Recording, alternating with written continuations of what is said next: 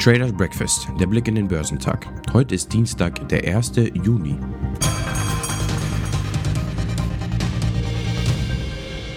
Bei ruhigem Handel bewegte sich der DAX zum Wochenstart in engen Bandbreiten. Im besonderen Fokus bleibt weiterhin das Thema Inflation, zu dem es gestern neue Zahlen aus Deutschland gab. Wirklich überraschend war Börsengeschehen gestern nicht, war schon oft da gewesen.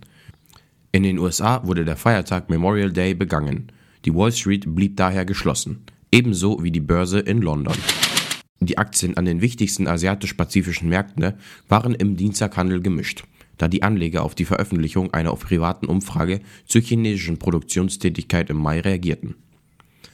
Chinesische Festlandaktien waren bis zum Nachmittag gemischt, wobei der Shanghai Composite um 0,11% fiel und der Shenzhen Component geringfügig höher lag. Der Hang Seng Index in Hongkong stieg um 0,43%. Japans Nikkei rutschte im Nachmittagshandel unter der Flatline. Südkoreas Kospi gewann 0,58%. Die Aktien in Australien rutschten ab, wobei der S&P ASX 200 geringfügig nachgab. Die amerikanischen Börsen hatten gestern aufgrund des Memorial Day geschlossen. Auch ohne die Investoren aus Übersee gilt derzeit, dass sich der deutsche Leitindex an der Marke von 15.500 Punkten die Zähne ausbeißt. Er bleibt damit auf hohem Niveau und auch in Reichweite seines Rekordhochs bei 15.568 Punkte. Aber zu mehr reicht es aktuell nicht. Die deutschen Inflationsdaten aus dem Mai waren am Nachmittag das Thema des Tages. Die Inflationsrate stieg im Vergleich zum Vorjahresmonat um 2,5 Prozent, wie das Statistische Bundesamt bekannt gab. Experten hatten mit einem Anstieg um 2,3 Prozent gerechnet. Damit erhöhte sich die Inflationsrate bereits zum fünften Monat in Folge. Gegenüber April 2021 stiegen die Verbraucherpreise um 0,5 Prozent. Nach Berichten des Wall Street Journal und der Nachrichtenagentur Bloomberg hat die US-Notenbank Fed bei ihren jährlichen Bewertungen festgestellt, dass die Deutsche Bank in Sachen Risikomanagement und Compliance weiterhin Mängel behabe.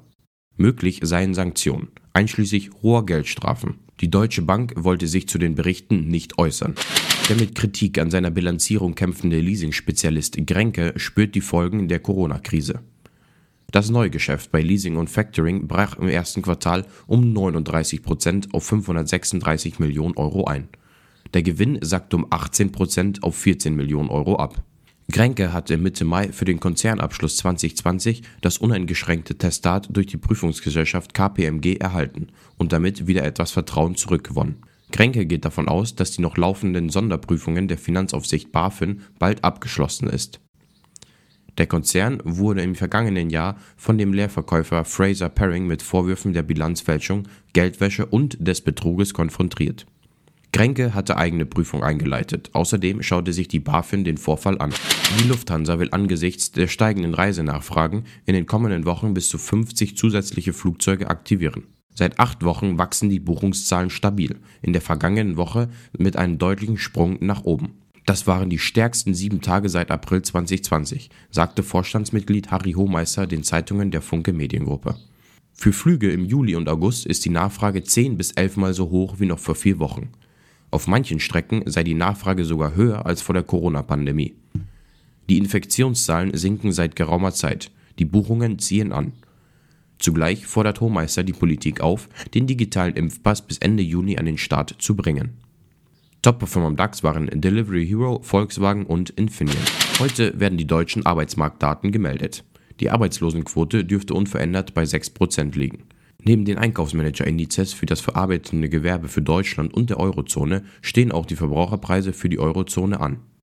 Hier rechnen Volkswirte mit einem Anstieg der Inflationsrate von 1,6 auf 1,9 Prozent. In den USA wird der Market PMI-Index, der ISM-Index, für das verarbeitende Gewerbe sowie die Bauausgaben bekannt gegeben. Am Abend stehen außerdem noch die Fahrzeugverkäufe für den Monat Mai an. Der Immobilienkonzern Deutsche Wohnen hält heute seine Hauptversammlung ab. Geschäftszahlen kommen von der Bank of Nova Scotia und Hewlett Packard Enterprise. Die Futures bewegen sich gemischt. Beim DAX wird ein Minus von 30 Punkten erwartet. Beim Dow Jones wird ein Minus von 100 Punkten und beim S&P 500 wird kaum Bewegung zum Börsenstart erwartet. Beim technologielastigen NASDAQ 100 wird ein Minus von 150 Punkten erwartet.